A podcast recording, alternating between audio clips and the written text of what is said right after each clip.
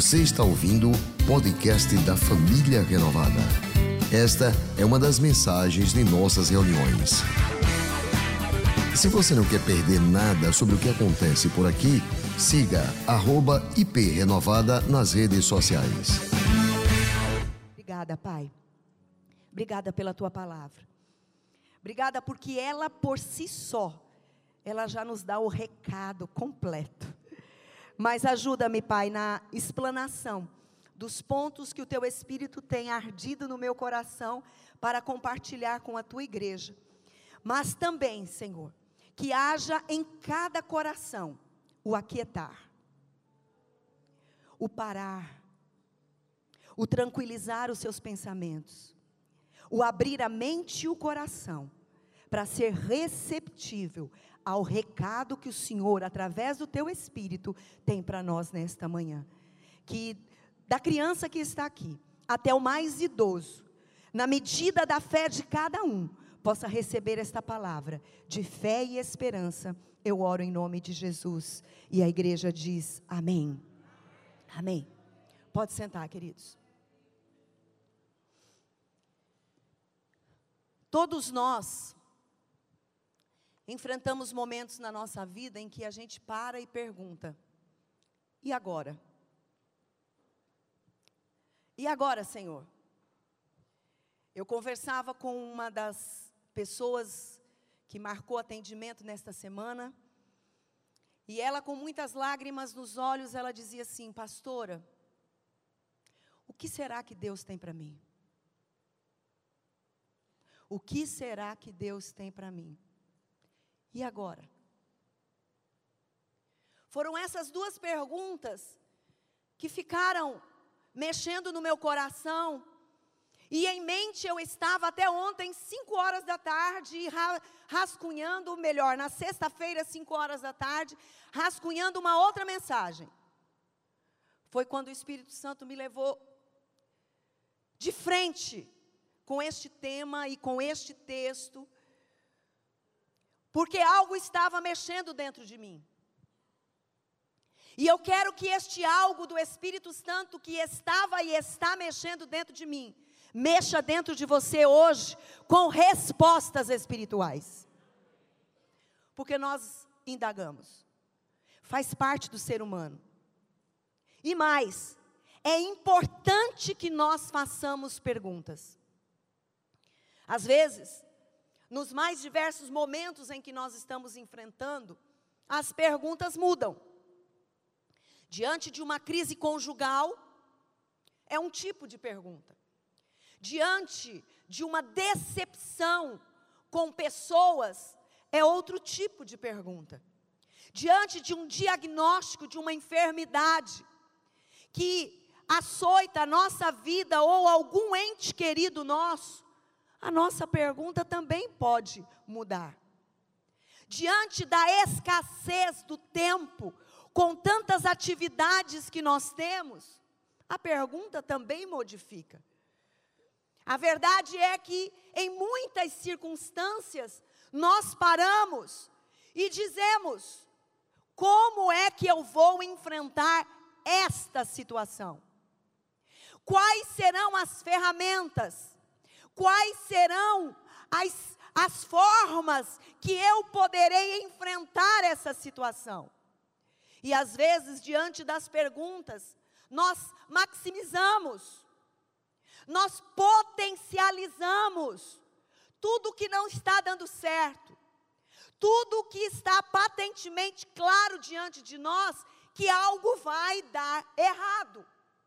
E isso eu abro um parênteses e digo, é natural do nosso cérebro, é natural da nossa mente evocar tragédias, evocar coisas que ouvimos, comentários que ouvimos negativos a respeito das circunstâncias.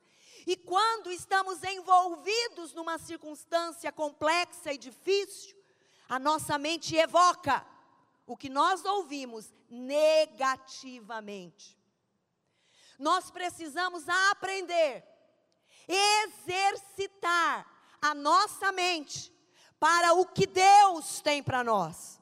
Nós precisamos aprender, exercitar a nossa mente com as promessas de Deus para nós.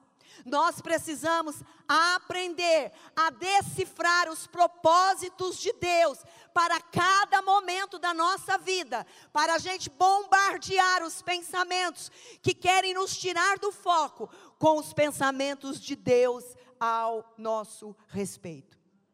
Diante de nós está um texto da história de Josafá. Josafá é um rei de Israel. Um rei que era responsável por tudo quanto acontecesse no seu reinado. Naquela época era-se natural, guerras, uma em cima da outra. E ali ia do que tinha cada exército de melhor. De melhor em todos os aspectos. De melhor número de pessoas, de melhor comandante, de melhor visão de guerra, de melhor gestão de pessoas, de visibilidade do inimigo, de estratégias eficazes, tudo isso contava e contabilizava a favor de um rei. Geralmente, os reis se notavam, eram vistos pelas suas habilidades. Josafá era visto com habilidades. Ele estava direcionando o povo de Israel com habilidades, com ferramentas, com estratégias que estava fazendo daquele povo um povo vencedor. Mas neste capítulo 20, que é onde o Espírito Santo nos direciona na palavra nesta manhã, ele para.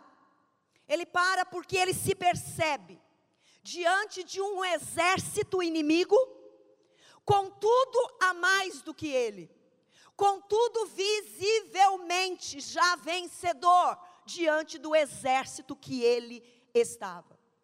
E o que me chama a atenção durante estes 20 primeiros versos, se você puder depois dar uma lida, é legal. É uma história que traz muitas realidades para nós, diante das batalhas que nós temos todos os dias. Nós não temos um exército humano, uma guerra humana, uma guerra de reino, mas nós temos inimigos que se levantam, tão grandes quanto um exército diante de nós.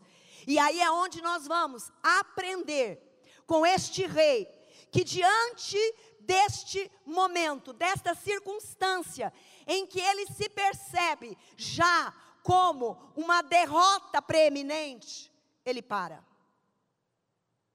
Ele para. Uma das características nossas, muito positiva, é a resiliência é de não fazer a gente parar em toda e qualquer circunstância, é de manter a gente forte. Só que nós precisamos imaginar que em muitos momentos nós devemos e podemos parar. Mas não é parar apenas medrosamente, ou egoisticamente, ou amedrontadamente é parar. É para parar para olhar para o nosso Deus, o nosso Criador, aquele que já colocou propósitos para a nossa vida em todas as áreas, em todos os momentos. Ei, você está prestes a casar? Deus tem propósito de Deus para esse momento na sua vida.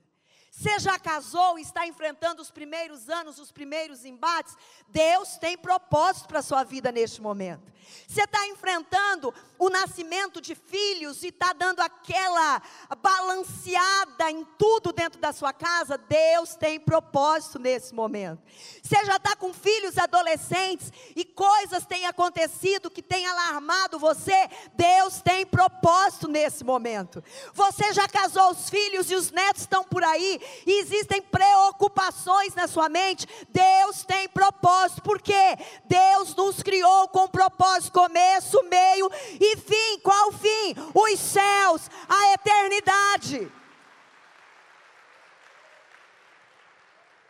Josafá ele para. E ele vai para a direção certa. para fazer as perguntas. Ele para e, diante do e agora, Senhor, ele derrama a alma dele na presença de Deus. Pastora, tão simples, tão básico, tão simples e tão básico que nós não fazemos. Diante de um telefonema, com uma notícia que nos assombra, que nos tira o chão. Quantas vezes a primeira atitude é a gente fazer outro telefonema para desabafar com outra pessoa?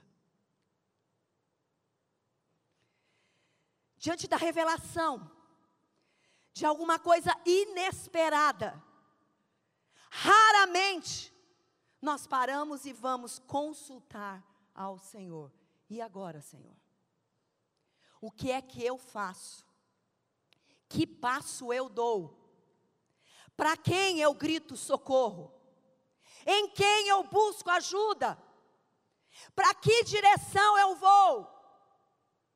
Mark Littenton, ele aconselha dizendo assim: transforme as suas dúvidas em perguntas, as suas perguntas em orações e apresente-as a Deus. Eu pego essa frase que não é um texto bíblico, mas ela faz parte do pensamento bíblico. E eu começo a tirar algumas ideias que precisam ser precisas para nós. Primeiro, é normal a gente ter dúvida. É bom a gente ter dúvida diante de situações. É importante a gente questionar para nós mesmos. Até que ponto isso vai valer a pena? Esse caminho que eu estou pensando em tomar, vale a pena? É o melhor? Procurar ajuda nesta pessoa ou nisso vai me trazer benefícios? Que rumo eu tomo? E aí ele diz: olha, pega essas dúvidas, transforma em perguntas, Pega essas perguntas e vai e apresenta diante de Deus em oração. Porque às vezes, justamente o nosso erro é pegar essas dúvidas, essas perguntas e ir para pessoas que às vezes estão nas mesmas dúvidas, nas mesmas perguntas, nas mesmas indagações, e às vezes indagações e questionamentos maiores do que o nosso. E aí nós ficamos embolados no meio de campo. Josafá está num momento difícil.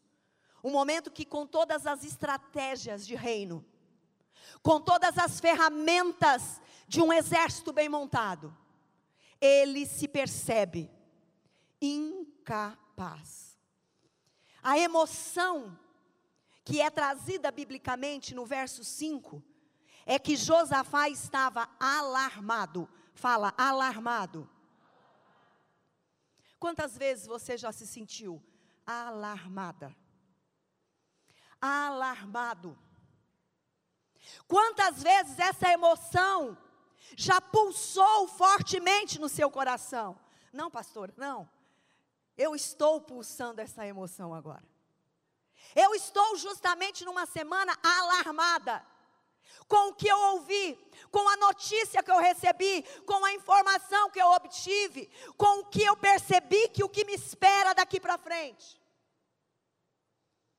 Às vezes nós vamos vestindo de uma religiosidade tão grande que a gente tem vergonha de expor o que de fato nós estamos sentindo. É como se nós mesmos nos puníssemos por estarmos tristes nós mesmos nos puníssemos por estarmos decepcionados, nós mesmos nos puníssemos por estarmos frustrados. Crente se decepciona, crente fica triste, crente fica frustrado e decepcionado, crente fica alarmado. Josafá está alarmado.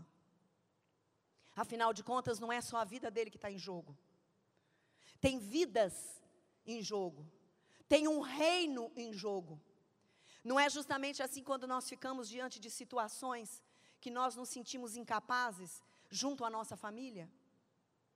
Às vezes, situação que você fala assim: o que é que eu vou fazer? O que eu faço? Como agir? Porque está tudo muito melindroso. O terreno está muito movediço. Se eu me mover muito, é capaz de eu afundar. Se eu não me mover, eu posso afundar também. Como eu faço? E agora, Senhor? Alarmado, Josafá decidiu consultar o Senhor. Felizes são aqueles que decidem, nos momentos difíceis, consultar o Senhor.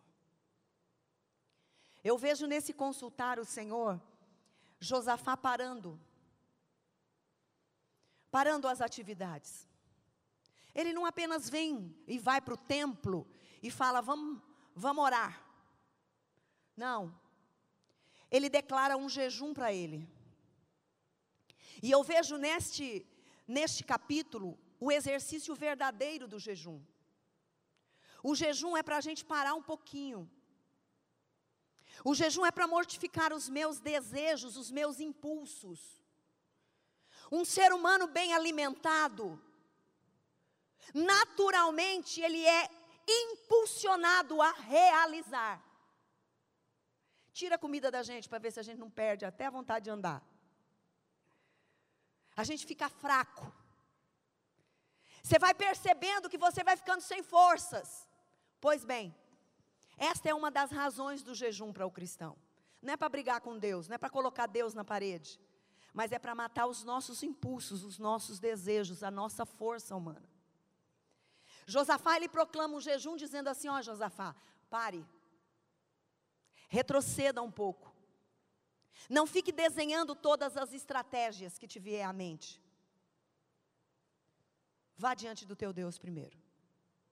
O Espírito Santo te atraiu aqui nesta manhã para falar ao teu coração.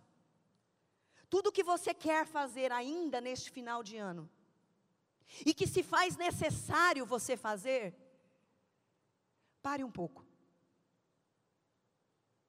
Comece hoje a colocar esse algo diante de Deus de uma forma mais intensa, de uma forma mais intencional. É o dia todo você estar intencionado em ouvir Deus. Gente, eu tenho tantos testemunhos de estar intencionada a ouvir Deus. Deus usa as mais as coisas menos esperadas possíveis as pessoas menos improváveis possíveis. E é como se Deus gritasse para mim. É como se Ele gritasse para mim o que é que Ele tem para me comunicar. Eu quero desafiar você. Nós estamos entrando na última semana de novembro. Desafie-se em parar, em consultar a Deus, diante disso que você precisa tomar decisão. Não é parar e não decidir, mas é parar e consultar. E agora eu faço o quê? Que armas eu uso? Que estratégias eu uso? Eu vou pela esquerda, eu vou pela direita, eu sigo, eu retrocedo, eu continuo parado. Consulte a Deus. Tenha isso na sua mente. No verso de número 7, ele diz assim: Aconteça o que acontecer se acontecer desgraça, se o castigo da espada vier, se a peste vier, se a fome vier, nós nos colocaremos em tua presença diante deste templo, pois ele leva o teu nome, clamaremos a ti em nossas angústias, e tu nos ouvirás e nos salvará. Ele não está dizendo que vai dar tudo certo. Ele está dizendo: Pode chegar desgraça, pode chegar peste, pode chegar espada, mas nós vamos estar firmes no Deus que nos levantou. Essa é a confiança de um homem e de uma mulher que leva as suas indagações, perguntas, medos diante do Senhor. Josafá ele embasa a oração dele. Esse é o passo estratégico. Segundo princípio que eu vejo diante de um e agora com Josafá ele admite a sua falta de capacidade. Hoje, às 18 horas, nós teremos a celebração e a diplomação de mais de 120 irmãos que concluíram o ciclo do programa terapêutico 30 semanas. O programa terapêutico 30 semanas começa com a primeira decisão. Admita que você tem um problema. Um dos pontos chaves da nossa vida é nós admitirmos a nossa fraqueza. É nós admitirmos que em alguma área nós não somos capazes. Mesmo às, vezes a vida 100% dando certo. Nós precisamos parar. Diante dessa pergunta, quando ele para para consultar a Deus, quando ele para para jejuar, o Espírito Santo começa a apontar coisas para Josafá. E aí no verso 12 ele diz assim: O senhor não vai julgar esse povo? É tipo assim: o senhor não vai fazer nada? Eu não sei você, mas eu já peguei, já me peguei em várias situações falando assim com Deus: oh, Deus, o senhor não vai agir não? Mas aí, ele está no Espírito, o Espírito está dentro dele. Ele está falando com Deus, ao mesmo tempo ele para. Eu não tenho força para enfrentar esse exército imenso. Não tem força. Não tem. Não sabemos o que fazer. Você percebe que quando a gente para, os impulsos silenciam e nós conseguimos admitir o que a gente não tem. Enquanto a gente está impulsionado, a gente vai, desculpe a palavra, metendo as caras. A gente vai forçando portas. Nós vamos forçando circunstâncias na nossa vida. E olha, vou abrir um parênteses. Às vezes usando o nome de Deus até.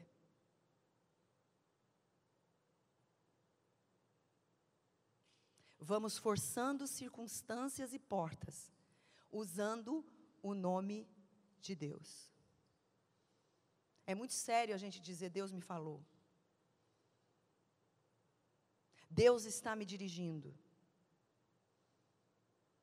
Aqui ele para.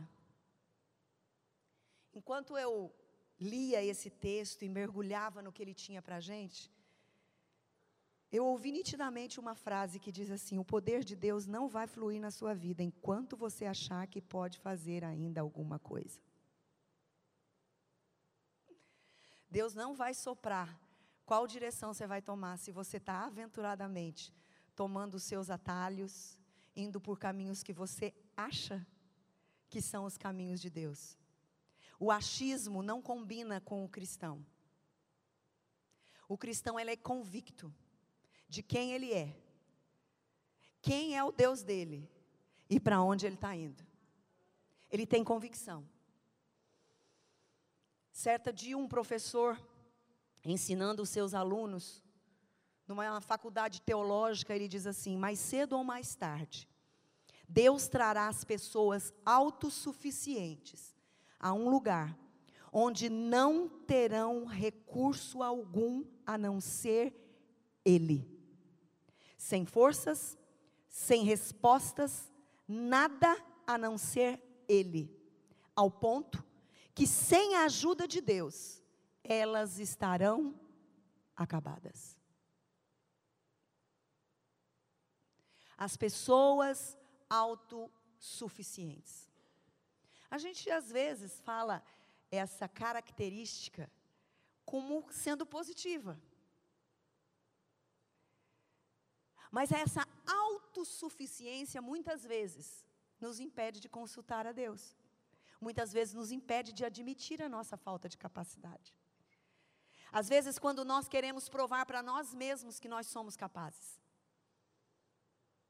Sabe quando você ouviu pela vida toda que você era incapaz e agora você quer dar a volta por cima sozinha ou sozinho? Sabe quando você está desafiado por uma família ou por profissionais em que você fala, agora eu vou, mas você vai só. Ei, a autossuficiência impede Deus agir em sua vida.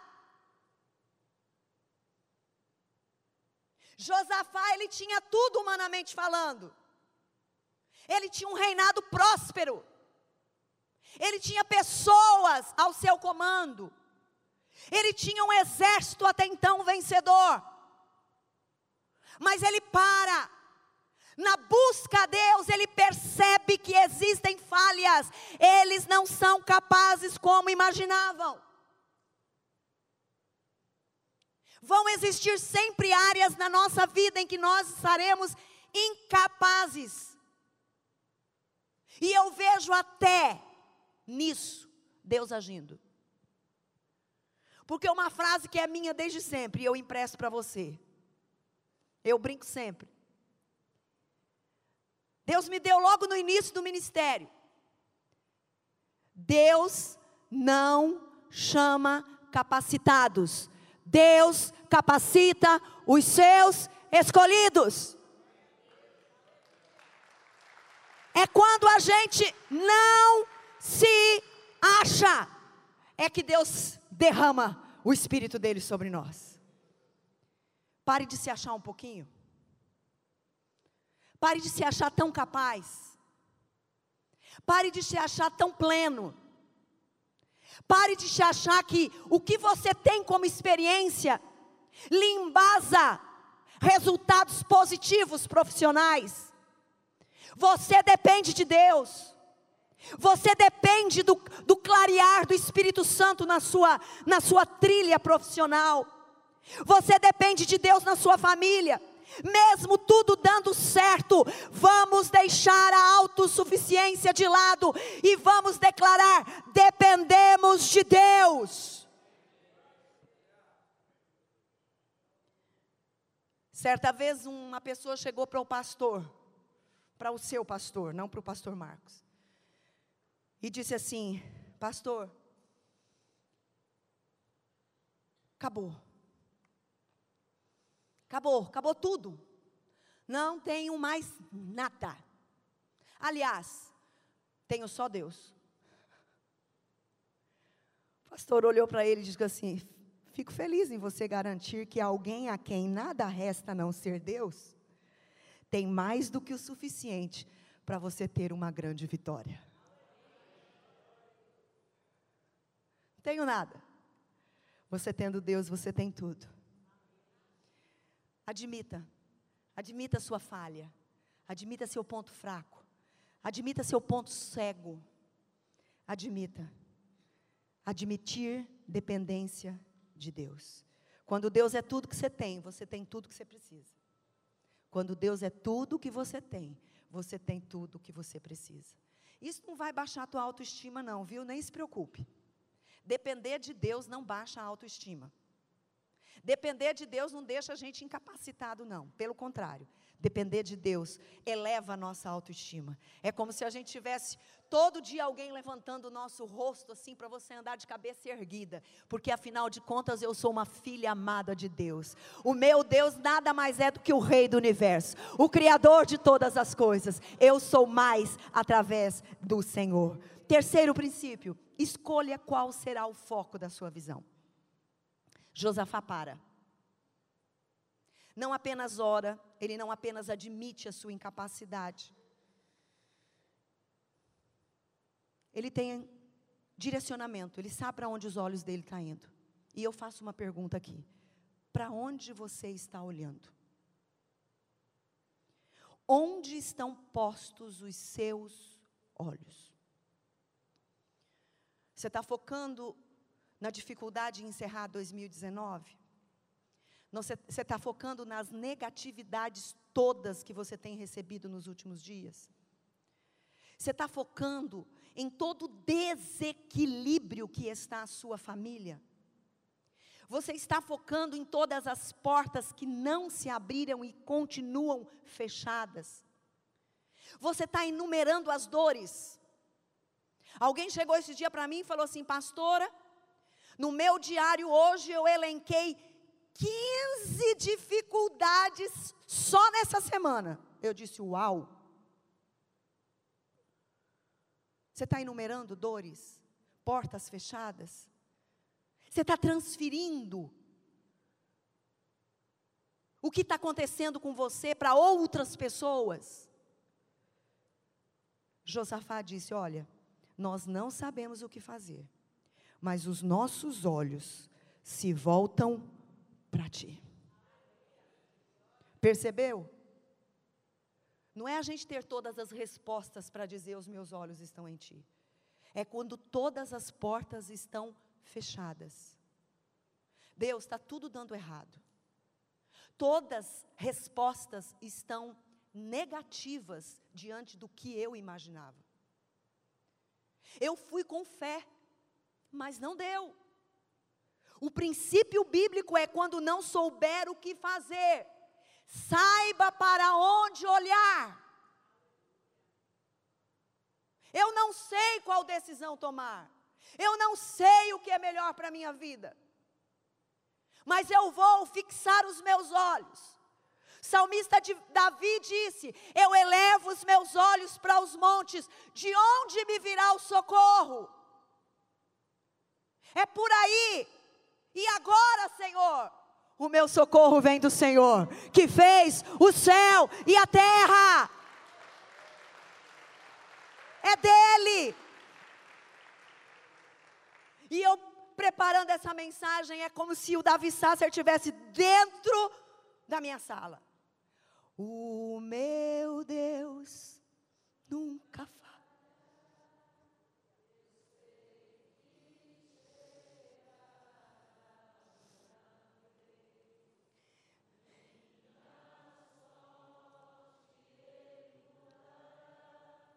De Percebe?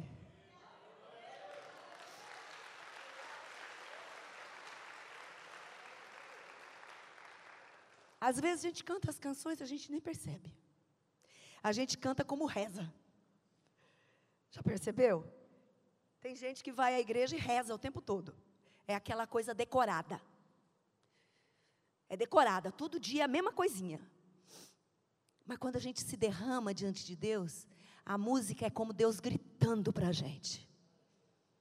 Ela traz respostas para nós. Eu não sei, eu não sei, eu não sei como é que vai fazer. Eu não sei como é que a paz vai voltar a reinar nessa família. Eu não sei como eu vou ter respostas para dar para essas pessoas. Eu não sei que direção tomar. Eu não sei, mas uma coisa eu sei: o meu Deus não falha, os meus olhos estão postos em ti, a resposta vem do Senhor. O não é do homem, o sim é de Deus, e se Deus der o não, é porque Ele tem algo melhor, provável, muito além do que eu posso imaginar. Um outro princípio que eu aprendo diante do e agora, Senhor, com Josafá, é não se render ao medo. Ele ora, ele admite a sua incapacidade. Só que ao invés dele potencializar o problema, ele decide olhar para Deus. E nesse, nesse olhar para Deus, nesse invocar Deus, Deus usa pessoas para trazer voz profética resposta profética. E eu sei que nesta manhã, voz de Deus está sendo resposta para o coração de muitas pessoas que oraram nesta semana. Aliás, que oraram hoje antes de vir para a igreja. Você está precisando e Deus está trazendo respostas ao seu coração. No verso 15 diz: Escutem, todos que vivem em Judá, em Jerusalém, Escuta, rei Josafá. Deus brada o teu nome. Laura, Ana, Maria, Cláudia, Carlos, Jéter, Genoval, Itamar, Deus brada o teu nome, porque Ele traz respostas para você.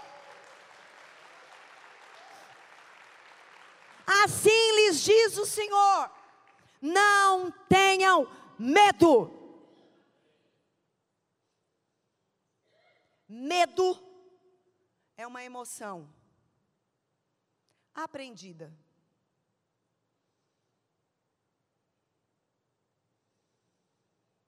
Você coloca um bebê do lado de um rato.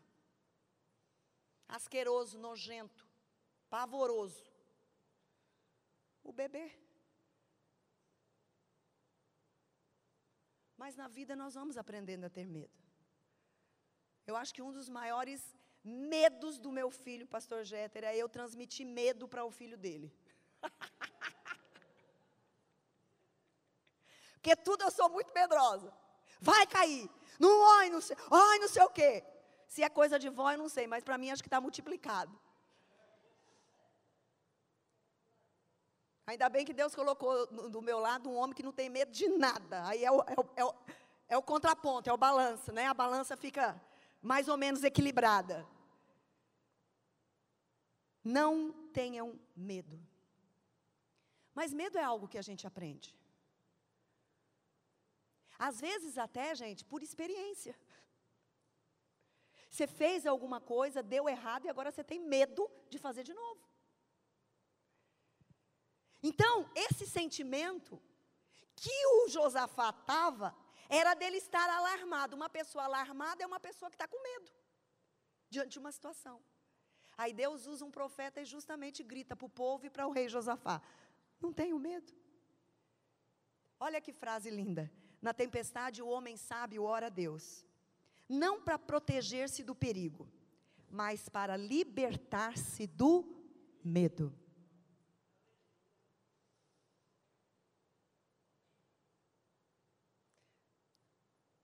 Por quê?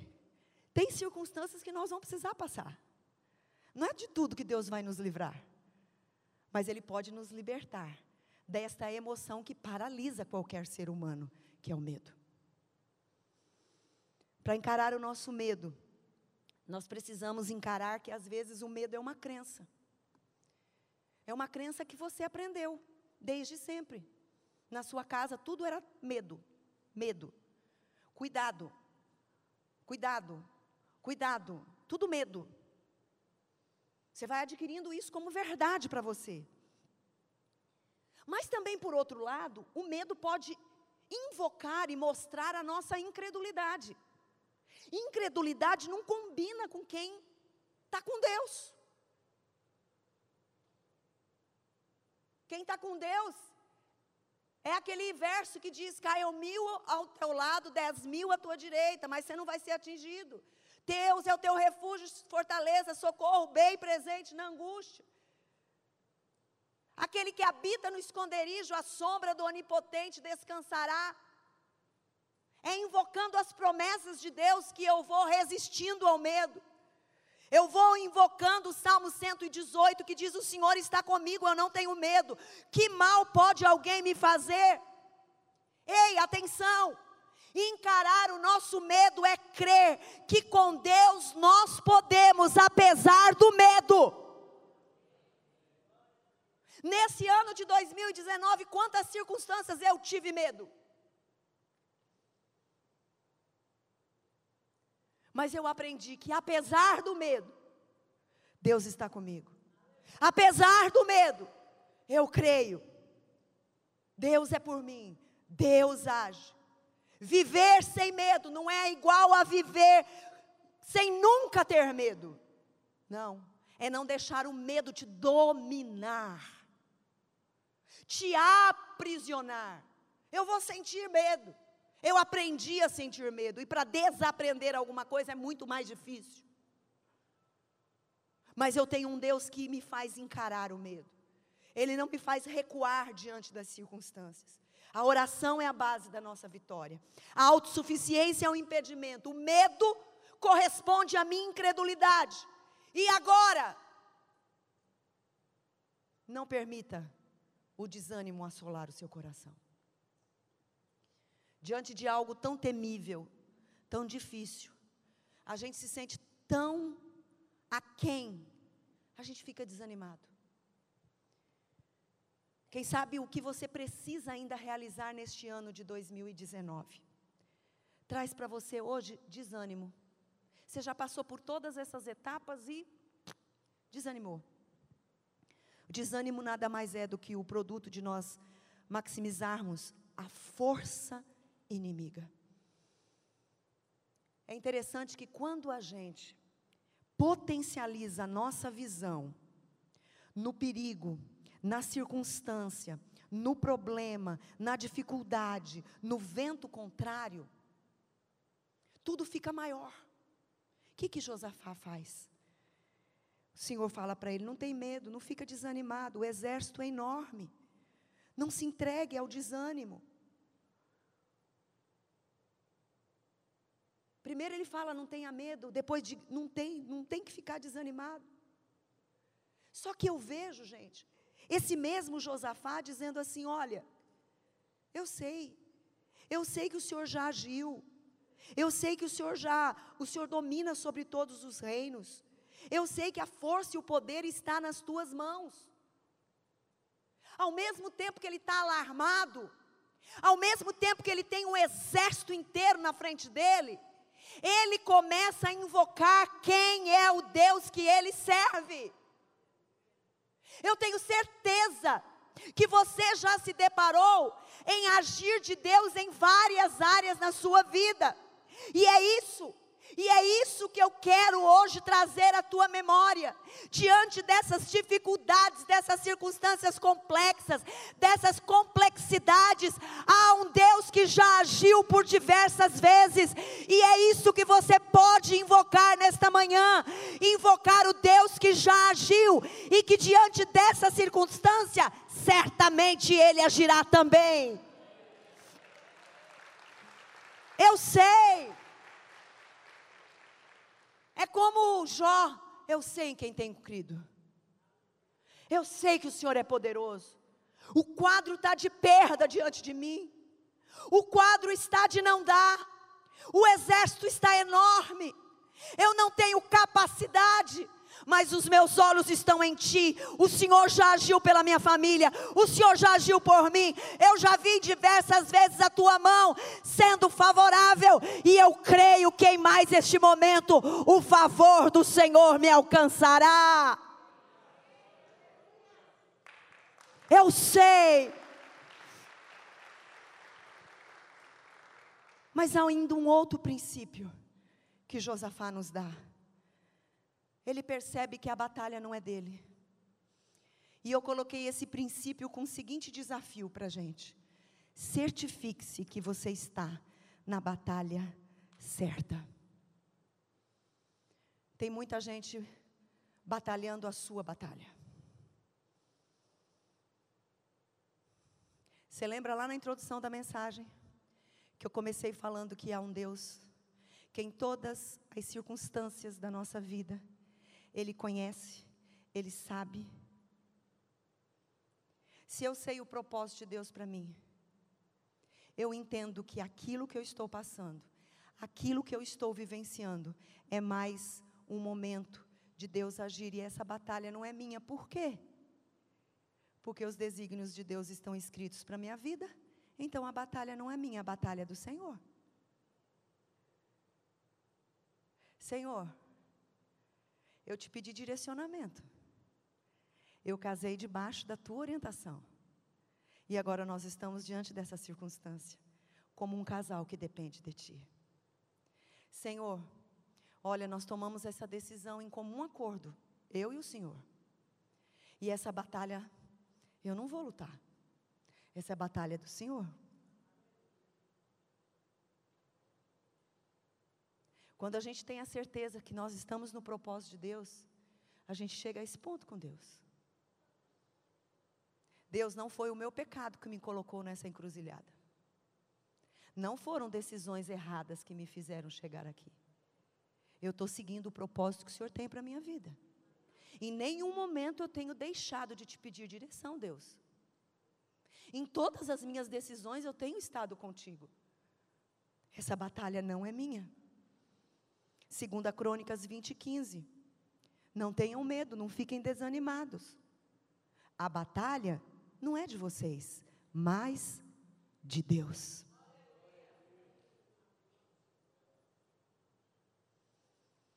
Quando nós estamos no centro da vontade de Deus, Deus nos permite dizer: Senhor, a batalha é tua. O Senhor me direcionou para esse ponto da minha vida. Foi o Senhor que me permitiu chegar até aqui. Eu não vou. Eu não vou sozinho. Eu não estou sozinho. Você só estará na batalha certa depois de conhecer o BAP de Deus. Boa, perfeita e agradável. BAP, boa, agradável e perfeita vontade de Deus para a sua vida. Toma o BAP de Deus para a sua vida. Quem sabe você pode dizer assim: eu dei umas escorregadas. Eu peguei atalhos, pastora. 2019 eu quis cortar caminho na minha vida. A gente faz isso, né? A gente vai viajar, uma pessoa diz: "Olha, pega por ali que você economiza 50 quilômetros". Ah, a gente não pensa duas vezes. Economizar dinheiro e tempo. Mas na vida, às vezes, os atalhos não trazem resultados positivos. Às vezes, o caminho com Deus pode parecer mais longo, mas ele é certo. Ele é certo. Ei, mulher, pode parecer que está distante, mas você está no centro da vontade de Deus. Fica, vai devagar, vai sempre. Deus está com você. O BAP de Deus é o melhor para a nossa vida. Relembre, relembre que essa, que essa batalha você está envolvido por permissão de Deus. A melhor coisa, gente, quando nós somos menores, é em todos os lugares na nossa vida a gente compartilhar onde está com o pai e com a mãe. Eu confesso que eu fui tentada muitas vezes a dar uns, uns zignei no meu pai e na minha mãe. Só que eu também comprovei que todas as vezes que eu dava um zignei neles, era terrível para mim. Que cada situação que eu me metia. Uma vez nós estávamos com. Eu nunca fui aventureira. Não é uma característica minha. O pastor é 100% aventura. E nós estávamos uma galera do bairro. E tinham várias casas em construção no bairro. Meu pai foi trabalhar, minha mãe também, a galera apertou a campainha, vamos, vamos, vamos, e eu construção, sei lá, pode ter bicho. Eu penso logo no rato, na cobra. Vamos, vamos, vamos, vamos. Fui. A casa era de andar. E vai a galerinha subindo escada, só que a casa estava em construção. Gente, Cláudia Helena tem um medo de altura que vocês não têm noção. A gente subiu aquela escada. Quando o último subiu, a escada fez. Caiu todinha. Como descer? Como descer? Gente, eu pedi tanto perdão a Deus. Tanto perdão a Deus. Não pude orar, pastor. Essa batalha não é minha. Porque era minha. Eu não estava no propósito de Deus. Eu nunca pedi tanto perdão para o meu pai e para minha mãe. Que eu me lembro foi a última vez de uma aventura que eu nunca tinha feito, que eu fiz e que eu não quis fazer mais, sem compartilhar com os meus pais aonde eu estava. Porque praga ou não, a minha mãe dizia assim para mim: "Filha, é pior. Filha, é pior." Gente, naquela hora lá em cima, eu só ouvia a voz da minha mãe: Filha, é pior. Eu não sei se era pior ouvir a, de, a, voz dela ou saber que eu tinha que descer de corda lá sem a escada. Não era, não era um primeiro andar, não. Era tipo assim, um terceiro andar. Era, era hum, galeria, sabe? Ia ter vários andares. A gente subiu até o último lá, acho que corresponde ao terceiro andar. E lá que foi a queda da, da escada. Mas é, é a verdade. E às vezes a gente fica achando que está certo. Não, a melhor coisa é parar. A melhor coisa é estar no direcionamento, no BAP de Deus para a sua vida. Último princípio: creia o suficiente para contar com a presença de Deus. Gente, eu achei lindo esse, esse ponto de Josafá. Desçam contra eles, Vocês não vão precisar lutar nessa batalha. Tomem suas posições. Permaneçam firmes. E vejam o livramento que o Senhor vai dar para Judá e Jerusalém. Gente, colocar um exército todo em guerra para não lutar, no mínimo é estranho. Os, não tenham medo, não desanime. O Senhor estará com vocês. Sabe, gente, o Senhor, outra tradução diz: o Senhor vai à frente de vocês. Não é só uma questão de crer, é uma questão de saber quem está à nossa frente. Ei, falar nisso quando tudo está dando certo é belezura, viu? É top. Levantar a mão para o céu e dizer: Eu sei em quem tenho crido, o meu redentor é fiel, é justo, é maravilhoso, é isso, é top. Mas diante do ir agora, Pois é diante do e agora que o Senhor está dizendo para você nessa manhã: não basta crer, saiba, tenha convicção que eu estou à frente de vocês, eu estou com você.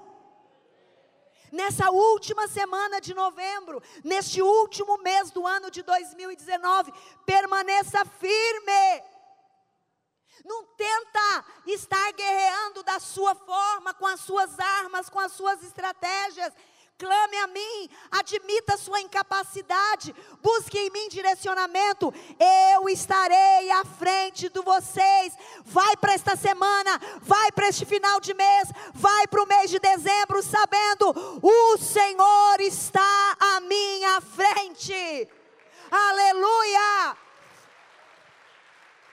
O verso 20 diz assim: Tenham fé no Senhor, o seu Deus, e vocês vão ser sustentados. Irmãos, tenha fé no Deus que você está vivendo até hoje.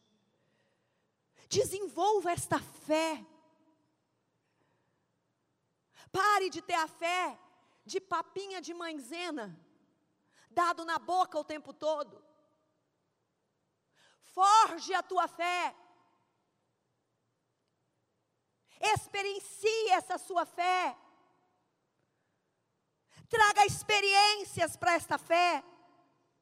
E você vai ser sustentado. Quando você passar pela primeira circunstância e vislumbrar a vitória, na outra que vem lá atrás, você vai ter o que invocar. Porque senão você sempre vai estar na garupa da fé do outro. Não tem como você passar de lição. Não tem como um professor te aprovar. Lá na frente você vai sentir que você não conseguiu passar aquela etapa. Não adianta a gente colar. Esse conhecimento que eu não estudei e eu colei, ele vai me fazer falta amanhã. Com Deus é a mesma coisa. A experiência que Ele está permitindo que você passe, é sua experiência. Não adianta eu trazer para o meu colo e que, querer dizer assim: pode ir em paz, minha irmã, eu estou orando por você. Não. Vá em paz. O Senhor é contigo, eu estou junto em oração, mas a guerra é tua. A batalha é tua e Deus. A experiência eu e você precisamos passar. Você vai ser sustentado pela fé. E a Bíblia diz que a gente vai recebendo de Deus na medida da nossa fé. Não olhe para o outro achando que Deus está dando demais para o outro. Às vezes ele está em desenvolvimento maior na fé do que você. Até os dons. Deus nos capacita na medida da nossa fé. Tenha fé no Senhor, você vai ser sustentado. Tenha fé nos profetas, e vocês terão vitória. Eu não estou trazendo aqui holofotes, mas aqui nesse altar, tem profetas de Deus falando para você. Nós não estamos falando embasados no que nós cremos, nós estamos falando embasados do que Deus é, do que Deus tem sido, das experiências de Deus para conosco. Provar e ver de que o Senhor é bom. Nós temos provado e visto que o Senhor é bom. Deus tem se manifestado como igreja, Deus tem trazido palavras através dos profetas. Pegue essa palavra, coloque como espada de Deus na sua vida, traga como conceito para esta semana e para este mês, e você verá a ação de Deus na sua vida. A presença de Deus vai te fortalecer. A presença de Deus vai te sustentar. A presença de Deus te dará direção diante dos e agora. Eu gostaria de convidar você para se colocar em pé. Quantos que querem agora, neste exato momento, derramar a sua alma perante o Senhor? Se você sentiu um diferencial de Deus ministrando ao seu coração, dê um passo aqui para frente nesta manhã. Você que diz assim: Deus, Deus falou comigo. Deus trouxe respostas para a minha vida hoje de manhã. Deus ministrou ao meu coração. Eu quero viver o melhor, eu quero viver o novo. Eu quero deixar de olhar para o que está acontecendo. Eu estou maximizando e estou aumentando, estou potencializando o inimigo. Eu estou deixando ele maior ainda do que ele já é. Mas eu quero hoje eu quero colocar todas as minhas armas aqui diante do altar. Faz isso. É como se você estivesse trazendo aqui no altar do Senhor. Faz, faz como um ato agora. Senhor, eu quero me derramar aqui diante do Senhor. Eu quero trazer as armas que eu estou usando como mulher as armas que eu estou usando como mãe, as armas que eu estou usando como homem, as armas que eu estou usando como pai, como como profissional, as armas que eu estou usando humanas, e eu quero agora me derramar diante do Senhor, meu Deus e meu Pai, em nome do Senhor Jesus Cristo. Eu quero juntamente com os teus filhos orar nesta manhã. Eu quero juntamente com os teus filhos, Pai, invocar o teu nome. Eu quero, meu Deus, me levantar em oração. Eu quero em nome do Senhor Jesus meu Deus, armar sobre a vida da vida de cada um que aqui está a força do Senhor, as armas do Senhor, as estratégias do Senhor. Meu Deus, que caia por terra, que caia por terra a estratégia humana, a visão humana, meu Deus, o pensamento humano, em nome do Senhor Jesus Cristo. Que este homem, que esta mulher se derrame diante do Senhor, que este homem, que esta mulher chore diante do teu altar, mesmo alarmado, mesmo decepcionado, mesmo triste, meu Deus. Em nome de Jesus, ouve agora a oração do teu povo. Ore agora, ouça agora a oração do teu povo. Ouça agora o clamor do teu povo. Ouça agora, Senhor. Ouça agora, meu Deus, este grito, este grito desta alma que diz: Deus, acabou tudo, Deus eu não tenho mais nada, eu estou sem forças. Meu Deus, vem em socorro desta mulher. Sinta agora as mãos do Senhor tocando os teus ombros, mulher. Sinta agora as mãos do Senhor tocando as suas mãos, homem. Sinta agora o favor de Deus descendo sobre a sua vida. Sinta agora o favor de Deus inundando o teu coração. Sinta agora o amor de Deus tocando você. Sinta agora que você é guardado pelo Senhor. Sinta agora que você é protegido pelo Senhor. Sinta agora que tem anjos de Deus ao seu redor. Sinta que Deus tem trazido respostas à tua vida nesta manhã. Que nesta semana, Pai, os olhos de cada um dos teus filhos podem estar iluminados meu Deus, para diante de todo caos, diante de toda dificuldade, eles olharem e verem o Senhor à frente de cada um dos teus filhos. Que é o homem diante do Senhor? O que é essa enfermidade diante do teu poder? O que é esse divórcio diante do sim do Senhor? O que é esta falência diante do direcionamento de Deus? O que é esta enfermidade diante do Jeová Rafá? Ah, traz a memória dos teus filhos aquilo que pode dar esperança. Traz a memória dos teus servos as tuas promessas. Traz a memória dos teus filhos todas as vezes que o Senhor agiu. Traz, traz Espírito Santo, que não seja mais uma vinda a teu altar, mas que seja um momento único de Deus para com este homem, um momento único de Deus para com esta mulher, Pai. Mas se de repente existe alguém aqui no teu altar, diante do e agora ainda, não conseguiu assimilar, está tão, meu Deus, obstinado em que não vai dar certo, mas existe o escape do Senhor. Meu Deus, toca agora nesta pessoa. Em nome de Jesus, Senhor, entra nesta mente para desobstruir. Em nome de Jesus, sopra, sopra, sopra as tuas promessas. Que esta pessoa possa se perceber que ela não está sozinha, que ela possa se perceber amada, que ela possa se perceber protegida, que ela possa se perceber vista pelo Senhor Jesus. Não importante qual a emoção que está no seu coração, eu ministro a tua bênção, a tua graça. Este foi mais um podcast da Igreja Presbiteriana Renovada de Aracaju. Favorite e compartilhe essa mensagem com outras pessoas.